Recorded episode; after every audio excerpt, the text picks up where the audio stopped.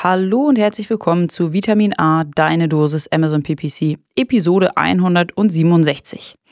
Heute habe ich euch einen wundervollen Gast bzw. eine wundervolle Gästin mitgebracht und zwar Andrea Engemann.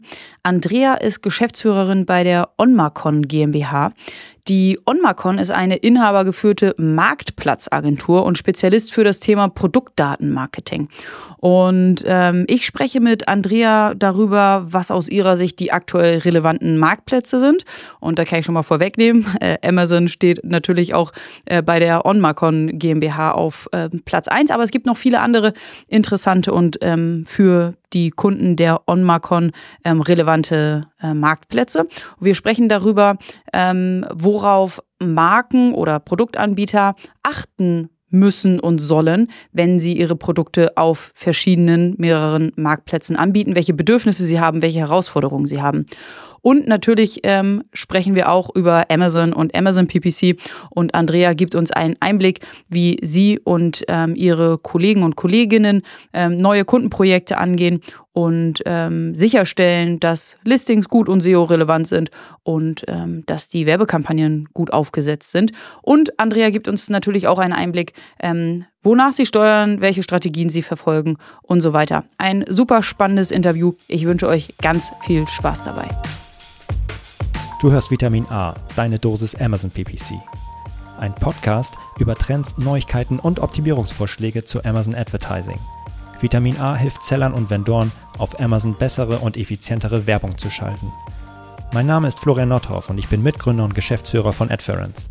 Zusammen mit Mareike Geidis spreche ich über aktuelle Themen, Herausforderungen und Lösungsvorschläge rund um das Thema Amazon PPC.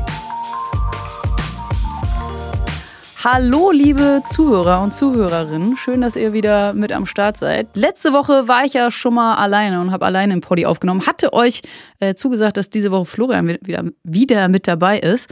Ist er aber nicht. Aber dafür habe ich einen ganz, ganz spannenden Gast oder eine ganz spannende Gästin mitgebracht. Hallo und herzlich willkommen, Andrea. Schön, dass du da bist. Hallo Mareike, danke für die Einladung. Ich freue mich wirklich sehr, äh, dass du da bist, dass du zugesagt hast. Wir haben, ich weiß nicht, vor sechs Wochen oder so das erste Mal miteinander gesprochen. Da habe ich mhm. dich in unserem Podcast eingeladen. Ähm, dann ging es los mit Terminfindung und Themenfindung und Vorbereitung. Und heute haben wir uns das erste Mal persönlich kennengelernt. Du hast sogar äh, den weiten Weg, wollte ich gerade sagen, einen halbweiten Weg auf dich genommen zu uns nach Lüneburg und ähm, um hier in unserem Podcast-Studio zu sitzen und den Poddy mit mir zusammen live aufzunehmen. Das finde ich immer am schönsten, wenn man sich so gegenüber sitzen kann und sich äh, unterhalten kann. Schön, dass du da bist. Danke, ja, das lasse ich mir natürlich nicht entgehen. Ich wollte mir auch euer tolles Büro nochmal anschauen und so weit ist der Weg dann auch nicht. Das ist gut. Genau, das Büro haben wir einmal angeguckt und jetzt sitzen wir hier im Studio. Und ähm, ja, vielleicht magst du einmal unseren Zuhörern und Zuhörerinnen erzählen, wer du bist und was du so machst. Ja, gerne. Also mein Name ist Andrea Engemann. Ich bin seit ja fast 20 Jahren jetzt im E-Commerce unterwegs. Ich habe bei Otto damals angefangen im Online-Marketing, bin dann auf Agenturseite gewechselt und bin jetzt seit ziemlich genau 14 Jahren bei OnMarcon und seit drei Jahren mit meinem Kollegen André Gietemann in der Geschäftsführung bei OnMarcon. Und da kümmere ich mich hauptsächlich um die Themen Neukundengewinnung und Marketing. Spannend. Was macht die OnMarcon? OnMarcon ist eine Agentur und uns gibt es tatsächlich auch schon seit ziemlich genau 18 Jahren. Und äh, damals war das Thema Marktplätze natürlich noch nicht so äh, präsent. Das war noch in den ganz kleinen Kinderschuhen. Und OnMarcon ist gestartet damals als Performance-Marketing-Agentur. Also wirklich so klassische Kanäle wie Affiliate-Marketing. Das mhm. war so die Ecke, aus der ich dann kam.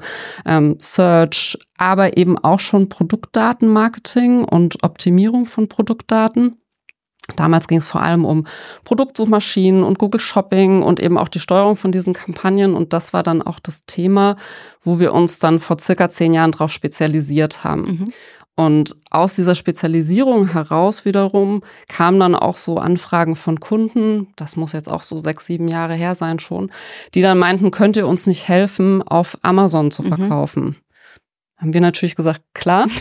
Easy. Easy. Kein Problem. Ähm, weil Produktdaten optimieren können wir, dann können wir auch Produktlistungen mhm. optimieren. Und so fing das eigentlich an mit den Marktplätzen. Und wiederum andere Kunden kamen, naja gut, Amazon, schön und gut, aber was ist mit anderen Marktplätzen? Mhm. Weil wir verkaufen Fashion, da wollen wir woanders verkaufen. Und so kam es eigentlich, dass wir uns nicht auf Amazon beschränken, unseren Dienstleistungen, sondern wirklich auch alle relevanten Marktplätze bedienen in den Bereichen Marktplatz SEO und Marktplatz Advertising. Cool. Genau. Wir sitzen in Hamburg in der Hafen City, Mhm. sind 20 MitarbeiterInnen und äh, ja, suchen auch gerade neue Hm. KollegInnen. Das möchte ich hier an der Stelle mal platzieren. Auf jeden also, Fall. falls sich jemand äh, auskennt im Bereich Marktplatz SEO, dann gerne Info an mich. Auf jeden Fall. Ähm, war Amazon der erste Marktplatz, den ihr ähm, unterstützt habt? Ja. Und dann kamen weitere dazu. Ja, also es gibt ja noch mal so Ausflüge aus den Produktsuchmaschinen heraus, was wie äh, Idealo, die da Mhm. irgendwie auch eine ähm, Direktkaufplattform hatten. Ähm, aber Amazon ist wirklich der erste klassische Marktplatz, ja, das Mhm. kann man schon sagen. Okay. Was sind denn aus deiner Sicht oder aus eurer Sicht aktuell die relevanten ähm, Marktplätze? Was fordern eure Kunden am meisten von euch? Mhm. Genau, gut, dass du die Einschränkungen noch machst, weil es gibt natürlich super viele Alle. äh, Marktplätze in Deutschland, die sind auch alle relevant. Ähm, aber ähm, jetzt aus Sicht unserer Kunden sind das schon natürlich an allererster Stelle Amazon. Mhm. Dann kommen eBay, Otto, Zalando, Kaufland, About You. Mhm. Äh, aber man muss natürlich immer sehen, welches Sortiment verkaufen die Kunden ähm, und welche Zielgruppe wollen die erreichen. Und es kommen halt auch wirklich öfter nochmal neue dazu. Also Douglas zum Beispiel ähm, könnte man dann nennen. Aber gerade wenn man jetzt so auch Richtung Internationalisierung guckt, dann ist natürlich auch so ein Bull.com für Niederlande spannend, Allegro für Polen, Galaxus in der Schweiz. Also das äh, sind auch alles Themen, mit denen wir uns beschäftigen und wo sich unsere Kunden auch mit beschäftigen. Mhm. Ja, es ist ja in Deutschland finde ich so spannend, dass äh, wir halt Amazon als Marktplatz haben und das ist der größte und mit Abstand größte in Deutschland. Aber in vielen anderen europäischen Ländern, ähm, äh, da haben sich eben die, äh, die Leute nicht so sehr auf Amazon eingelassen, sondern da gibt's immer noch einen, landestypischen äh, Marktplatz, der entweder größer ist oder genauso groß ist ähm, wie der in, in Amazon oder der Amazon in, in dem Land. Ähm, genau. Ja. Und die sind natürlich dann auch äh, relevant. Ja, total spannend, auf jeden Fall. Und ähm, ja, man merkt ja auch, der Trend geht so ein bisschen zum Zweit- oder Drittmarktplatz. Mhm. Äh, das heißt, da ähm, ist den äh, Leuten, glaube ich, auch diese Macht von Amazon nicht so ganz geheuer. Mhm. Ja. Und deswegen sind da ein paar andere auch so ein bisschen auf dem Vormarsch. Siehst du in Deutschland irgendeine Alternative für, für den Amazon-Marktplatz? Eine Alternative ist schwierig, weil das heißt ja immer das eine oder das andere. Ähm, ich glaube, man kommt nicht um Amazon drumherum. Aber ich glaube auch, dass es wichtig ist, sich nochmal andere Marktplätze anzuschauen ähm, und äh, zu überlegen, äh, wo man noch passend platziert werden könnte. Mhm. Siehst du einen anderen Marktplatz in Deutschland mit Potenzial, Amazon in Deutschland mal äh, gefährlich zu werden? Leider nicht. Schade. Nein, also es, es tut sich ja viel. Ähm, und man kann ja auch gewisse Trends so beobachten, an auch was unsere Kunden nachfragen. Mhm. Da gibt's natürlich auch äh, gewisse Tendenzen. Aber ähm, ja, erstmal glaube ich nicht. Nee. Okay. Die Marktplätze, die du gerade alle genannt hast, sind die alle ungefähr ähnlich aufgebaut? Also ja, natürlich, da werden irgendwie Produkte angeboten und verkauft, aber haben und die haben wahrscheinlich irgendwie auch alle irgendwie eine Produktdetailseite und da kann man Informationen äh, des Produktes ähm, draufpacken. Ähm, sind die alle ungefähr ähnlich oder dann irgendwie doch ganz unterschiedlich? Gibt es auf allen Marktplätzen auch Werbung oder wie, wie sind die da entwickelt? Ganz klares Jein. Also die sind schon ähm, ähnlich aufgebaut in dem Sinne, dass es Bausteine gibt, die bei allen Marktplätzen zu finden sind. Ne? Also wie du schon gesagt hast, eine Produktdetailseite, dann gibt's natürlich Bilder, beschreibende Texte und so weiter.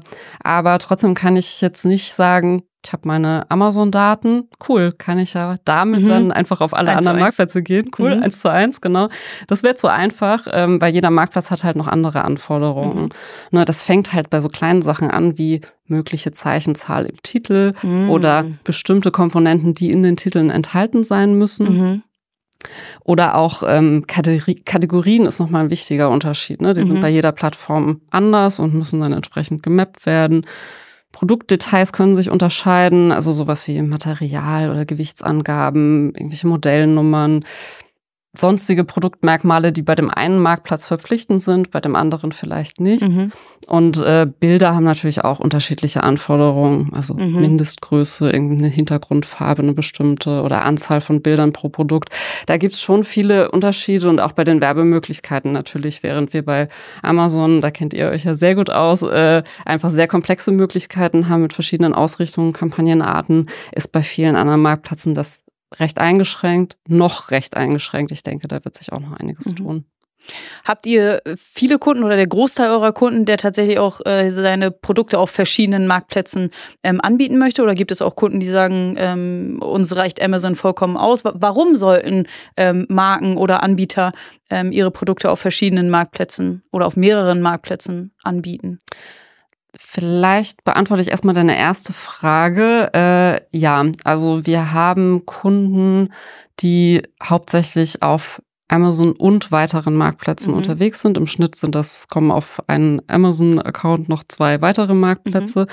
Wobei wir auch Kunden haben, die wir nur bei Amazon betreuen. Mhm. Ähm, und aber auch andere Kunden, bei denen wir dann halt fünf Marktplätze betreuen. Mhm. Ich glaube auch, das liegt daran, dass natürlich unsere Ausrichtung genau die ist, dass wir sagen, mhm. hey, äh, andere Marktplätze, Produktdatenoptimierung, gar mhm. kein Problem. Und ähm, so kommt das vielleicht auch. Aber, und um nochmal zur zweiten Frage zu kommen, ich empfehle das eigentlich immer, also auch äh, sich weitere Marktplätze anzuschauen, weil äh, gibt es unterschiedliche Gründe, aber als erstes halt zum Beispiel dieses Thema Risikominimierung. Mhm. Ne? Wenn ich jetzt nur auf Amazon verkaufe, und das ist der Marktplatz, über den wir sprechen, wenn mhm. wir äh, über weitere Marktplätze reden, geht es darum, nicht Amazon, sondern mhm. andere. Ähm, wenn sich da die Anforderungen ändern, neue Wettbewerber auftauchen, mhm. das Konto oder die Produkte gesperrt yep. werden, dann möchte ich eigentlich nicht so gerne so abhängig von Amazon sein. Und da empfiehlt es sich halt auch andere Marktplätze zu nutzen. Ja, 100 Prozent, definitiv wie du gerade sagst, wenn das Konto gesperrt ist ähm, und man von jetzt auf gleich auf unbestimmte Zeit vor allem, man weiß ja nicht, wann es wieder funktioniert, wann mhm. es wieder freigeschalten wird, ähm, keine Umsätze mehr generiert und seine Produkte irgendwo liegen hat und die nicht ähm, verkaufen kann. Äh, das ist ja natürlich der, der Worst Case, definitiv. Ähm, du hast jetzt schon ein bisschen was über äh, Produktdaten und ähm, Produktdetailseiten erzählt. Ähm, ich kann mir vorstellen, dass das eine der größten Herausforderungen wahrscheinlich ist. Ähm, pro Marktplatz die passenden ähm, Daten aufzubereiten und zur Verfügung zu stellen. Macht ihr das als Agentur auch oder beratet ihr ähm, dahingehend, dass euer Kunde ähm, diese Daten vorbereiten und aufbereiten muss? Wir machen beides, also wir beraten auch, aber eigentlich ist so die Kerndienstleistung tatsächlich die Aufbereitung der Daten für mhm. die verschiedenen Marktplätze. Und mhm. da kommt es natürlich drauf, immer darauf an, ähm, wie arbeitet der Kunde, also arbeitet er direkt im Backend äh, der Marktplätze, gibt es irgendwie ein Tool, Trade by Channel Engine, mhm. Channel Pilot Pro, wie sie alle heißen, in denen wir dann arbeiten. Ähm, und genau da übernehmen wir dann eben auch das Thema äh, Optimierung der Listungen, genau. Mhm. Genau, das wäre gleich meine nächste Frage gewesen, ob es da ähm, Tools gibt, die euch dabei unterstützen, die ähm, Produktdaten so aufzubereiten, dass man sie eben auf unterschiedlichen Marktplätzen ähm, pushen kann. Ja, genau. Also die, die ich gerade genannt habe, auf jeden Fall. Das macht es dann einfach einfacher, Artikelmerkmale äh, einzupflegen, mhm. das Datenmanagement, das komplette und auch ähm, so ein Kategorie-Mapping zum Beispiel. Ähm, das macht es einfacher, als wenn man einfach direkt im äh, Backend der Marktplätze unterwegs ist. Und wenn man jetzt auf mehreren Marktplätzen auch langfristig äh, platziert sein möchte, dann sollte man schon über so eine Lösung nachdenken. Das haben aber die meisten unserer Kunden nutzen das auch. Ja, okay, okay, cool. Und äh, Entschuldigung, wenn ich noch einmal zurückspringe, die Frage ja. ist mir gerade noch eingefallen, aber die passt äh, zu dem Thema zuvor, warum ich meine Produkte auf mhm. unterschiedlichen Marktplätzen ähm, anbieten sollte. Ähm, welche Produkte muss ein, ein Anbieter haben, um eben auch seine Zielgruppe auf verschiedenen Marktplätzen ähm, zu finden? Oder wie spezialisiert ist zum Beispiel dann ein Douglas oder ein Zalando, bevor ihr dann einem Kunden sagt, hey, dieser Marktplatz ist auch noch interessant für dich und deine Produkte? Mhm, genau, also das ähm, ist ja auch, dieses Thema Risikominimierung ist ja nur ein Grund, warum man auf äh, verschiedenen Marktplätzen mhm. platziert sein sollte oder warum wir das empfehlen. Ein anderer ist natürlich das Thema Reichweite, ja. ne? weil ähm, wenn ich auf mehr Marktplätzen bin, bekommt meine Marke ähm, oder meine Produkte natürlich auch eine größere Reichweite. Mhm. Und wenn ich mich da positionieren will, ist das natürlich ein wichtiger Aspekt. Ich muss natürlich immer überlegen, passen meine Produkte äh, und meine Zielgruppe zu der Zielgruppe und zu den Produkten oder zu dem Angebot von den Marktplätzen. Und mhm. die Zielgruppen unterscheiden sich ja tatsächlich auch von Marktplatz zu Marktplatz. Mhm. Also wir haben wirklich ein ganz unterschiedliches Kaufverhalten, weil ich glaube, jeder von uns kennt mindestens eine Person, die alles aber auch wirklich mhm. alles bei Amazon kauft. Ähm, aber dann gibt's eben auch noch andere, die dann lieber bei eBay kaufen oder zum Beispiel für Mode ähm, einfach nur auf Zalando suchen. Und äh, mhm. dementsprechend ähm, kann man natürlich auch davon profitieren, dass ich unterschiedliche Zielgruppen habe. Und was ich auch noch ganz wichtig finde, ist, wir haben halt auch ein unterschiedliches Wettbewerbsumfeld. Mhm. Das heißt, äh, dadurch, dass die Marktplätze unterschiedliche Voraussetzungen haben, zum Beispiel Otto, ne? Da kann ich nur verkaufen, wenn ich einen Firmensitz in Deutschland habe mhm. und einen Kundenservice auf Deutsch anbieten ah. kann. Das heißt, ich habe da ein ganz anderes Wettbewerbsumfeld als auf Amazon. Mhm. Viel exklusiver, keine Billiganbieter aus mhm. China und dadurch habe ich natürlich ganz andere Möglichkeiten. Ne? Otto-KundInnen sind generell viel bereiter, ähm, mehr zu bezahlen. Mhm. Das heißt, so Pricing-Strategien zum Beispiel wäre was, äh, was man sich da angucken könnte. Und ich kann natürlich auch testen. Ne? Ich kann testen, was funktioniert auf Amazon gut, was funktioniert auf anderen ja. Marktplätzen gut, je nachdem, was für Möglichkeiten ich habe. Aber was wir immer sagen, ist, man sollte sich das vorher gut überlegen, welche Marktplätze zu den eigenen Produkten ja. passen. Wir beraten mhm. da natürlich auch gerne ähm, und sich dann natürlich eine Strategie entwickeln. Und dann eben auch gucken, kann ich überhaupt diese Voraussetzungen, die da erfüllt sein müssen, Qualitätsstandards, Lieferzeiten und ja. so weiter, kann ich die überhaupt erfüllen? Ja. Und dann muss man ja wahrscheinlich die Produktinformationen und die ganzen Produktdaten nicht nur auf die Anforderungen des Marktplatzes, sondern eben auch auf die Zielgruppe, die auf diesem Marktplatz unterwegs ist, anpassen. Also mit anderen Bildern, mit, andere, mit einer anderen Sprache, vielleicht mit, wenn du irgendwie sagst, bei, bei Otto ist alles äh, exklusiver, dass man dort irgendwie vielleicht auch eine andere Sprache über sein Produkt spricht als auf, auf Amazon. Ja, genau. Also das kann man natürlich dann äh, wirklich bis ins Letzte mhm. durchspielen. Ähm, es macht natürlich schon Sinn, da eine gewisse Konsistenz zu haben in der äh, Markenbotschaft, die ich äh, rüberbringen möchte. Trotzdem ist es halt wichtig, eine gewisse Differenzierung in den Produktdaten zu haben, weil die Marktplatzalgorithmen funktionieren unterschiedlich. Mhm. Ähm, ich habe ganz unterschiedliche Möglichkeiten, irgendwelche Keywords zu platzieren.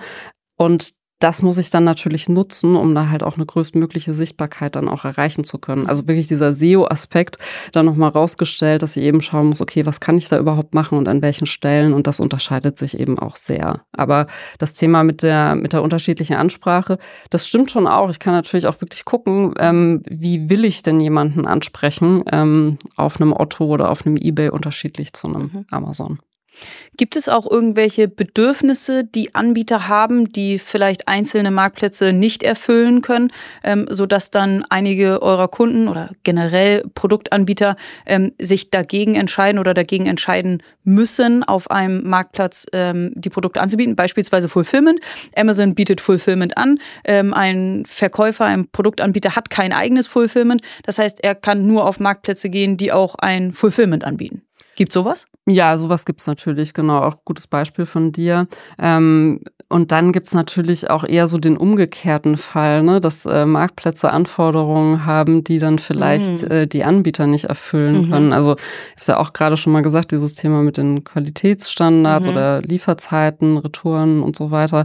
Ähm, das ist noch dazu ähm, zu sagen. Und es gibt natürlich auch so Themen, die da herausfordernd sein können, gerade wenn es um den Anfang geht, ähm, dass ich erstmal wissen muss, wie kann ich denn überhaupt auf den Marktplatz kommen? Kann ich ja. mich da einfach registrieren mhm. oder muss ich mich da bewerben mhm. und warten, bis irgendjemand meine mhm. Marke mhm. und mich gut genug mhm. findet?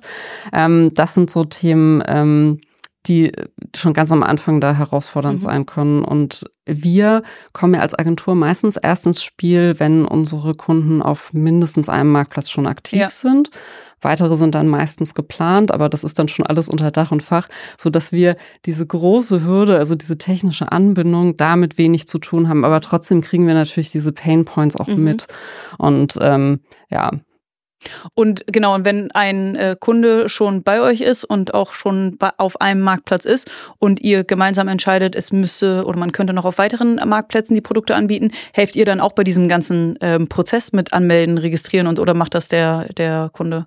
Mm, es kommt ein bisschen drauf an. Äh, manchmal können wir da unterstützen. Mhm. Ähm, in vielen Fällen ist es sinnvoll oder gibt es einfach Schritte, die äh, unsere Kunden dann mhm. selbst gehen müssen. Wir können da schon beratend unterstützen. Mhm. Ähm, aber ähm, eigentlich, ähm, genau, ja, klar, ist, ist das meistens so, dass das äh, selbst gemacht wird. Und wenn man eben so eine Middleware nutzt, dann ist es auch ein bisschen einfacher, ähm, schneller auf die anderen Marktplätze zu mhm. kommen.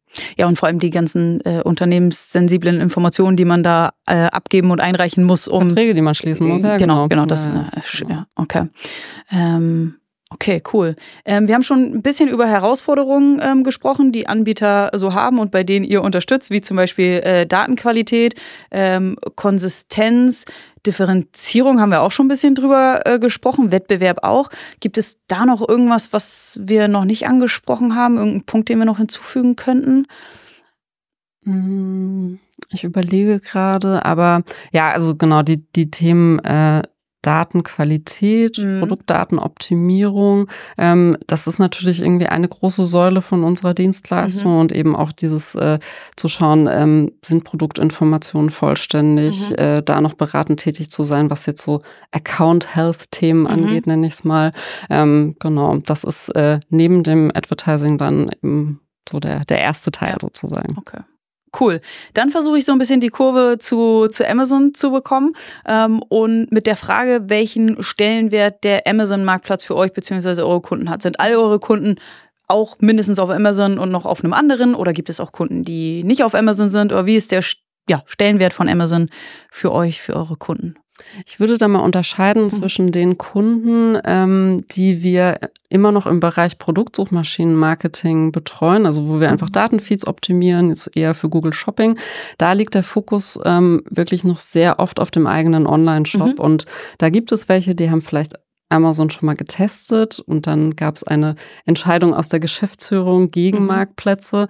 Ähm, das sind teilweise äh, auch wirklich Themen, die sich dann schon über mehrere Jahre hinziehen. Ähm, mit, wir sprechen natürlich immer regelmäßig mit unseren Kunden darüber, aber ähm, ja, das, äh, das mal ausgenommen, unsere Marktplatzkunden sind, da wäre es wirklich die große Ausnahme, wenn da einer davon nicht auf Amazon ist. Wir betreuen nicht immer Amazon mhm. ähm, bei allen unseren Kunden, weil das teilweise einfach in-house abgebildet mhm. wird zum Beispiel. Ähm, aber die meisten sind da und die meisten sind aber auch noch bei ja eher so zwei, drei weiteren. Mhm. Okay, cool. Und wenn jetzt so ein äh, Kunde äh, zu euch kommt, ein neuer Kunde und der hat schon seinen Amazon-Account und will da auch weiter ähm, drauf verkaufen, was sind so die ersten Sachen, die ihr euch in seinem Account ähm, anguckt und die ihr angeht? Genau, also bei neuen Kundenprojekten ist es so, dass wir da immer erstmal eine Bestandsaufnahme mhm. machen. Also wir hören erstmal zu, so, ne, wo sind die größten Herausforderungen, mhm. wo liegen da die, äh, die größten Schmerzen und äh, wie ist da auch die Erwartungshaltung? Und dann machen wir klassisch eine Potenzialanalyse. Also wir mhm. checken ähm, nicht nur Amazon, sondern auch die anderen Marktplatzkonten, schauen uns die Datenqualität an, ähm, schauen uns an, ne, welche Produkte ranken organisch, ähm, sind die Artikeldaten vollständig? Wo sind mhm. da irgendwie Hebel jetzt bei der Produktdatenoptimierung? Mhm. Und dann schauen wir uns natürlich auch die Performance an und äh, schauen uns dann natürlich auch die Kampagnen an. Mhm. Ähm, welche Kampagnenarten werden genutzt? Äh, Gibt es da irgendwelche Kampagnen, wo das äh, Budget eingeschränkt ist? Mhm. Ähm, also wie sind da die Aktivitäten? Und ähm, ja, dann ist es so, dass wir bei einem neuen Kundenprojekt eigentlich immer mit den Produktdaten starten, weil das ist so die Basis mhm. für alles, weil yep. ne, weißt du ja selbst, da redet ihr ja auch auf dem Podcast ja. drüber. Ähm, ich brauche kein Advertising machen, ja. wenn ich eine äh, Schrottlistung habe. Mhm. Und äh, genau deswegen ist das so die Basis. Ähm, und das gehen wir als erstes an und machen dann natürlich auch einen Plan, ähm, was wir wann machen. Mhm. Und ähm, dann nutzen wir so ein Projektmanagement-Tool, was wir mit unseren Kunden zusammen mhm. ähm, nutzen, auch wo wir dann immer aufzeigen können, an welchem Schritt stehen wir gerade, was passiert als nächstes. Mhm. Und ähm, darüber kommunizieren wir dann auch. Ah, gibt cool. natürlich auch noch regelmäßige Videocalls mhm. und auch Termine. Aber genau fürs tägliche Doing äh, kommunizieren wir dann darüber. Nice. Ja, wir machen den Podcast jetzt seit dreieinhalb Jahren, glaube ich. Und äh, wir kommen aus der PPC-Welt und wollten uns auch gerne mit unserem Tool und auch mit dem Podcast auf PPC konzentrieren. Haben dann aber sehr, sehr schnell gelernt, dass man das bei Amazon nicht so ähm, äh, ja, scharf trennen kann, ähm, sondern dass das zusammengehört. Und wie du gerade gesagt mhm. hast, wir ähm, erzählen immer wieder, dass die Produktdetailseiten und die Produktinformationen, die Produktdaten ähm, die Basis sind ähm, und dass es überhaupt keinen Sinn ergibt, äh, Werbung auf äh, eine schlechte Produktdetailseite ähm, zu schalten und da Traffic drauf zu packen. Das ist nur rausgeschmissenes Geld. Deswegen äh, total konsistent, dass äh, du eben auch sagst, ja, okay, die äh, ja. SEO-relevanten Dinge gucken wir uns als allererstes an und ja. dann eben auch PPC. Merkt euch das endlich. Merkt euch das! Ich glaube, äh, bei vielen ist es äh, schon angekommen. Ähm, ich glaube, dass es eine, ähm, eine große Herausforderung tatsächlich ist, ähm, sich, wenn man alleine für, für das Geschäft und für den Verkauf auf Amazon verantwortlich ist, ja. die Produktdetailseite zu optimieren und zu gucken, okay, was sind denn überhaupt gute Texte? Ich habe keine Performance-Marketing-Ausbildung, ich weiß nicht, was gute Texte sind. Ich weiß nicht, wo ich gute Bilder herbekomme. Ich mache irgendwie meine Bilder selber oder so. Und dann irgendwie zu gucken, okay, wie komme ich dahin, welche externe Unterstützung Unterstützung brauche ich vielleicht. Ähm, ich glaube, das ist, das ist eine große Herausforderung. Ich glaube, ja, neben dem Know-how-Thema natürlich mhm. ist halt das Thema Kapazität ja, auch ein, ja. äh, spielt da eine große Rolle. Ich meine, wie viele ähm, Gespräche habe ich schon geführt, wo der Geschäftsführer selbst dann gesagt ja, hat, ich habe mich da mal ein bisschen äh, eingefuchst, aber irgendwie ich krieg's halt nicht hin und so richtig verstehe ich es auch nicht, aber äh, auch zeitlich schaffe ich es nicht. Und je nachdem, mit wie vielen Produkten man da am Start ist, kann, dann das, kann das natürlich auch sehr äh, unübersichtlich werden dann irgendwann. Und das ist natürlich jetzt für uns als Agentur auch so, wenn ich sehr, sehr viele ähm, Produkte habe, dass wir dann auch erstmal schauen, okay, wo fangen wir eigentlich an? Mhm. Ähm, an welcher Stelle macht so eine äh, eher ähm, Daten äh, oder eher eine automatisierte mhm. Optimierung mhm. Sinn und an welchen Stellen muss ich wirklich tief reingehen ja. und wie identifiziere ich da auch die größten Hebel, weil Topseller sind vielleicht schon irgendwie dreimal optimiert worden und ranken vielleicht auch sehr gut, mhm. so dass wenn ich da jetzt noch mal Zeit reinstecke, der Effekt vielleicht gar nicht so groß ist, mhm. wie wenn ich erstmal schaue, welche Produkte gibt es denn, die eigentlich gut funktionieren mhm. müssten ähm, und die dann erstmal mhm. angehe. Das ist der 80-20-Ansatz, den ich äh, auch sehr, sehr gerne fahre und den hier auch immer mhm. wieder ähm, nenne. Ähm, die 80 Prozent zu erreichen ist ähm, relativ einfach, ist der erste Schritt und äh, da, da kommt man gut hin. Und da muss man sich halt wirklich überlegen, will ich die letzten 20 Prozent auch noch? Und da muss ich halt überproportional investieren und mich damit auseinandersetzen. Ähm, das ist ja ja, genau. Und dann kommt es natürlich noch dazu, also wir haben ja einige Kunden aus dem Fashion-Bereich und da ist es ja so, ähm, dann hast du dann Artikel, die sind nur wenige Monate überhaupt ja, live ja. und macht, wie viel Zeit mhm. soll ich da überhaupt investieren, die zu optimieren ja. und wie stark ich, also wie steuere ich das dann auch in der Bewerbung? Und wir machen das eigentlich immer so, dass wir ähm, erstmal schauen, okay, haben wir NOS, also Never Out of Stock Artikel, und dann separieren wir die von den anderen, also jetzt für mhm. unsere Clusterung, ähm, so dass wir die auch in den Werbekampagnen anders betrachten. Ja. Weil so ein Advertising-Push, wo ich vielleicht auch mal irgendwie äh, höhere Kosten in Kauf nehme, bringt letzten Endes nichts, wenn das Produkt nur ganz kurz ja. äh, live ist und dann nie wiederkommt. Äh, deswegen, das muss man natürlich auch nochmal berücksichtigen. Definitiv. Wie lange das Produkt überhaupt online ist, ja. wie lange ich das verkaufen kann. Ähm, das ist dann ja saisonabhängig, wetterabhängig. Ähm, ja. Ich glaub, und dann kommt es vielleicht nie wieder, ne? Ja, Weil genau. Das irgendwie neue Kollektion und dann, ja ja, verrückt, woran man alles äh, denken muss. Mhm. Was sind denn so Strategien oder auch Ziele, die ihr fahrt, die ihr euch setzt, die ihr auch wahrscheinlich mit euren Kunden gemeinsam abstimmt? Ähm, so und so viel Umsatzwachstum, den A-Kurs, den Tacos. Ähm, was, was sind so Strategien und Ziele, die, die ihr fahrt? Ja, tatsächlich ist das sehr kundenindividuell, aber ich würde sagen, bei den allermeisten Kunden geht es darum, mehr Umsatz zu machen äh, mit möglichst wenig Budgeteinsatz. So, und das ist natürlich dann eine Herausforderung, die wir gerne annehmen. Ähm, aber ich glaube, generell kann man sagen, dass ähm, wir uns immer den Gesamtumsatz anschauen. Mhm.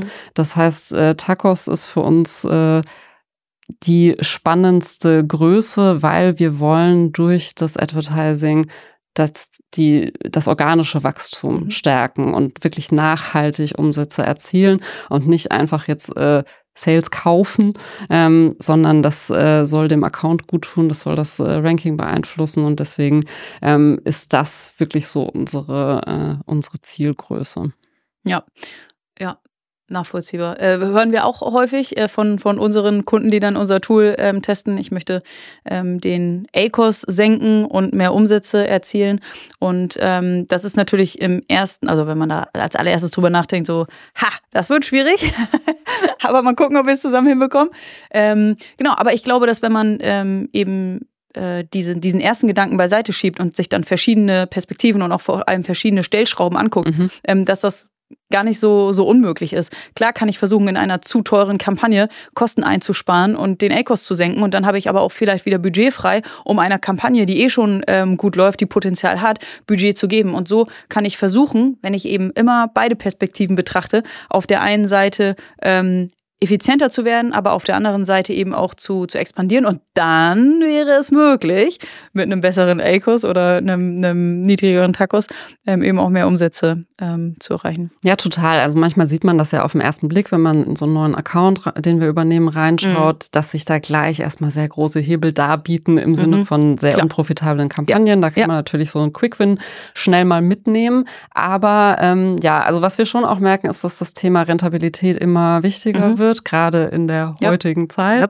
Ähm, und äh, wir gucken dann wirklich auch auf das, was du gerade beschrieben hast, auf die unterschiedlichsten Stellschrauben. Und wenn wir jetzt nochmal, wir haben ja gerade schon über Mode gesprochen, mhm. da ist es so, dass wir, das haben wir, ja, setzen wir im Produktsuchmaschinenmarketing schon seit Jahren ein, dass wir da auch mit so einem Größenverfügbarkeitsfaktor arbeiten. Mhm. Also das heißt, wir schauen, ist von einem, äh, von einem Modeartikel, ähm, wie viele Größen gibt es davon ja. überhaupt noch? Ähm, übersetzen das dann quasi auf Parent-Ebene ja. und entscheiden dann, bewerben wir das Produkt überhaupt oder nicht. Ja. Und das ist natürlich ein, wirklich ein großer Gamechanger, weil für die Conversion Rate ist halt so eine ausverkaufte Größe einfach der Killer. Ja. Und äh, das ist was, was wir wirklich schon sehr, sehr lange einsetzen und äh, für Fashion-Kunden auf äh, Amazon halt auch ähm, sehr spannend ist. Also wir gucken gerade, wie wir das eben auf die Marktplätze oh. adaptieren können. Das hört sich wirklich spannend an.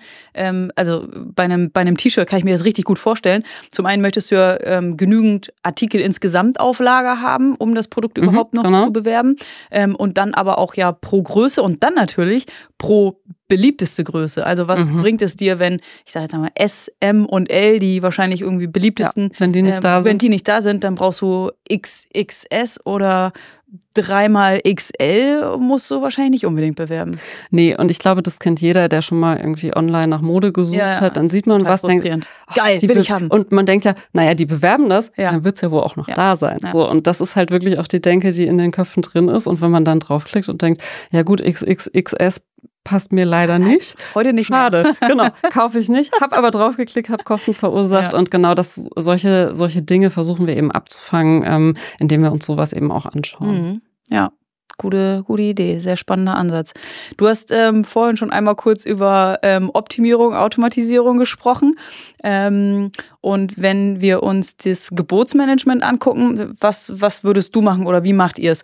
Macht ihr es manuell, macht ihr es automatisiert? Wenn automatisiert, dann regelbasiert oder Algorithmus? Was sind aus deiner Sicht äh, die Don'ts, die Do's, die äh, so gehe ich davor? Also wir berechnen natürlich jetzt keine Gebote einzeln mit dem Taschenrechner. Ähm, wir sind da schon so ein bisschen hybrid unterwegs. Ähm, auf der einen Seite schauen wir schon, welche Arbeitsschritte können wir uns einfach auch durch eine Automatisierung erleichtern. Also ne, gerade so im Bereich Keyword-Recherchen mhm. ähm, bietet sich das ja an.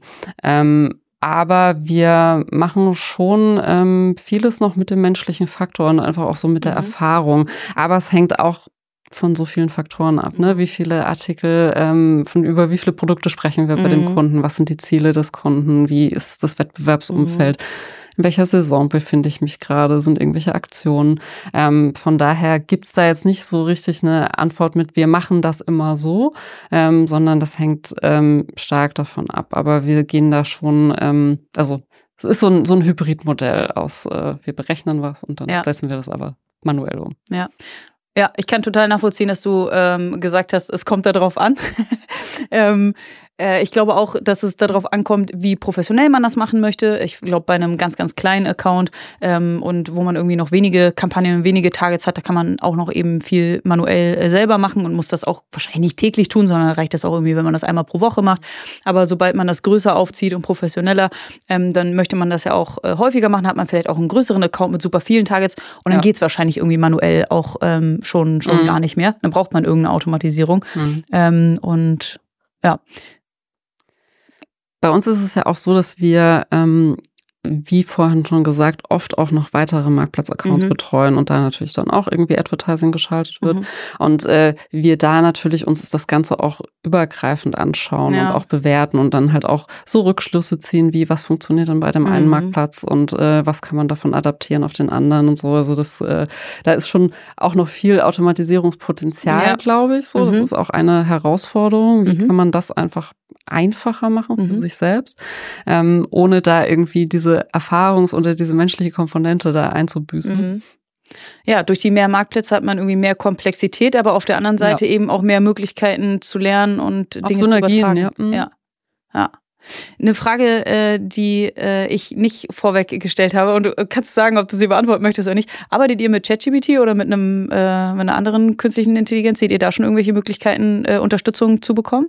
Ja, also ich glaube, dass äh, das viele bei uns schon nutzen. Wir mhm. haben jetzt noch nicht gesagt, so jetzt äh, das sind die Anwendungen, die mhm. benutzen wir, aber wir sind gerade dabei. Also mhm. wir stehen da wirklich kurz davor und wir nutzen auch schon KI für bestimmte Prozesse, ähm, die, äh, wo wir aber gerade noch im Entwickeln sind. Ja. Das ist ja, ich meine, das Thema ist äh, so groß und so komplex, ja. äh, passt zu unseren komplexen Themen, ja. ähm, bietet aber so viele Möglichkeiten, dass wir natürlich ähm, das äh, da auch schauen, wie können wir das für uns mhm. gut nutzen und welche Möglichkeiten gibt es da. Ja, ja, es ist riesig und äh, ich glaube, es bleibt einem nichts anderes übrig, als äh, das irgendwie auszuprobieren und zu gucken, für welche Cases das Sinn ergibt ähm, und dann zu schauen, ob man einen Standardprozess irgendwie für, für alle draus macht. Mhm. Aber am Ende muss man irgendwie ausprobieren. Ja.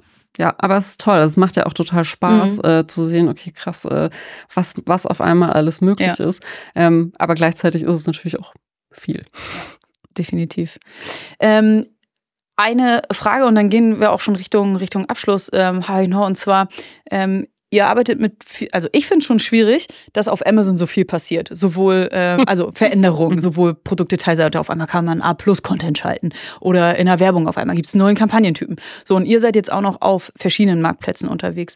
Wie stellt ihr sicher, dass ihr immer mitbekommt, äh, wo es Neuigkeiten gibt? Habt ihr da irgendwie bei euch im Team so Marktplatzexperten, der ist für den Marktplatz verantwortlich, die ist für den Marktplatz verantwortlich und gibt dann die Informationen ähm, in, ins Team oder wie, wie seid ihr da aufgestellt? 嗯 ja, also du hast natürlich recht, gerade wenn man auf so vielen unterschiedlichen Plattformen unterwegs ist, ist das ein super komplexes Thema. Deswegen müssen auch alle mithelfen. Mhm. Ähm, und genau, manche Themen bekommt man eben direkt von den Marktplätzen mit oder eben aus dem Doing für die einzelnen Kunden. Da ist dann die Person, die gerade mhm. damit zu tun hat, die, die das dann äh, ja. die Aufgabe hat, das weiter zu verbreiten. Ja. Und ja, bei anderen Themen helfen natürlich auch Blogs, Podcasts, LinkedIn auch. Mhm. Das ist einfach so eine Mischung. Aber das Thema Wissensaustausch Austausch ist da natürlich enorm wichtig. Mhm. Und wir haben bei uns so ein Format, ähm, was wir regelmäßig machen, mindestens einmal im Monat, würde ich sagen. Ähm, das heißt Tooltime, wo man mhm. dann, da geht es nicht nur um Tools, sondern auch um News, um interne Prozesse, Fallbeispiele mhm. von Kunden und so weiter, ähm, wo wir die dann eben besprechen. Und es gibt aber auch ähm, Chatgruppen, wo dann eben so äh, News oder bestimmte Themen eben zwischendurch auch gedroppt mhm. werden und dann, ja. Ja, ja, hört sich nachvollziehbar an. Ich glaube, dass das nicht ganz leicht ist, da den Überblick äh, zu behalten und immer ähm, auf dem neuesten Stand zu sein. Ähm, spannend finde ich, dass du angesprochen hast, ähm, dass man eben auch von den Kunden und mit den Kunden lernt. Ähm, das äh, sehe ich bei uns auch häufig. Mhm. Die ähm, Kunden sind noch natürlich ähm, in der in der Steuerung ihrer Kampagne noch mal tiefer, noch mal tiefer drin als wir und kriegen sehr sehr viele Sachen mit, probieren Dinge aus mhm. und sich mit Kunden auszutauschen, generell sich auszutauschen, ne? Ja. mit Kunden, mit äh, Kollegen ja. auf Kon Konferenzen. Ähm, und das finde ich auch das äh, Schöne an der, an der Amazon-Community. Das habe ich vorher in der Google-Community nicht so erlebt, ähm, dass in der Amazon-Community auch wirklich alle ähm, offen sind und bereit sind, Dinge zu teilen und preiszugeben und, und weiterzugeben, sodass alle davon profitieren können. Ja, ähm, das erlebe ich auch so, ja. Ja, cool. Und äh, du ganz persönlich, ich meine, äh, du bist äh, als, als Performance-Marketing-Managerin äh, gestartet, bist jetzt Geschäftsführerin. Natürlich haben sich auch deine Fokusthemen verändert ähm, und du hast wahrscheinlich auch ein anderes, äh, für dich relevantes ähm, Wissen, welches, welches du brauchst. Ähm, wie hältst du das für dich relevante ähm, Wissen up to date? Eigentlich auch so ähnlich, ähm, was ich gerade gesagt habe. Also äh, ich kriege viel auf LinkedIn mit, ich tausche mich in der Branche aus, ich höre Podcasts. Aber die Herausforderung ist da natürlich, so wie du es gerade gesagt hast, da nochmal wirklich einen großen Filter zu haben mhm. und zu mhm. gucken, okay, was ist jetzt wirklich für mich relevant und wo verliere ich mich in irgendwelchen operativen Details. Mhm. Auch wenn ich eigentlich natürlich gerne alles wissen möchte und mir auch gerne alles merken möchte, das äh, habe ich inzwischen tatsächlich aufgegeben, sondern ich versuche halt schon immer einen guten Überblick zu haben ähm, und äh, auch alles im Gesamten mitzubekommen, aber dann nicht so, geht oft nicht so tief ins ja. Detail. Ja. Das schafft man dann einfach. Das, du hast ja gerade schon gesagt, ich meine, allein was an Änderungen äh, bei Amazon passiert, ja. da traut man sich ja gar nicht mal zwei Wochen in Urlaub zu fahren, dann weiß man ja schon nicht mehr, was da gerade obwohl irgendwelche Beta-Tests, die gibt's dann schon gar nicht mehr und dann äh, ist alles wieder zurück auf Anfang. Ja, nee, da gibt's echt so viele Veränderungen und dann ja nicht nur in der externen Welt, sondern ja auch ähm, im Unternehmen selber, in mhm. den Tools, die man irgendwie benutzt selber. Ähm, äh, extrem viele Veränderungen und äh, da ähm, ja die Geschwindigkeit irgendwie beizubehalten und nicht zu verpassen, ist schon, schon eine große Herausforderung, das ja. stimmt. Ja. Gibt es irgendetwas, was ich nicht gefragt habe, was du unbedingt erzählen möchtest? Nö. Cool. Dann vielen, vielen Dank für deine Zeit, für die ganzen Insights. Ich fand es richtig cool, dass du so viele Beispiele mitgebracht hast, ähm, so viele Insights aus eurem Agenturleben äh, mit uns geteilt hast. Vielen Dank für deine Offenheit und äh, ja, vielen Dank für den Podcast mit dir. Danke für die Einladung, es hat super viel Spaß gemacht. Cool, dann bis zum nächsten Mal. Jawohl. ciao, ciao. Tschüss. Das war Vitamin A, deine Dosis Amazon PPC. Für Fragen und Feedback schaut direkt in unserer Discord-Community vorbei. Diese erreicht ihr unter adference.com/discord. Hier kannst du dich mit anderen Amazon PPC-Profis, Sellern und Vendoren rund um die Themen Amazon und Amazon Ads austauschen. Vielen Dank fürs Hören und bis zum nächsten Mal.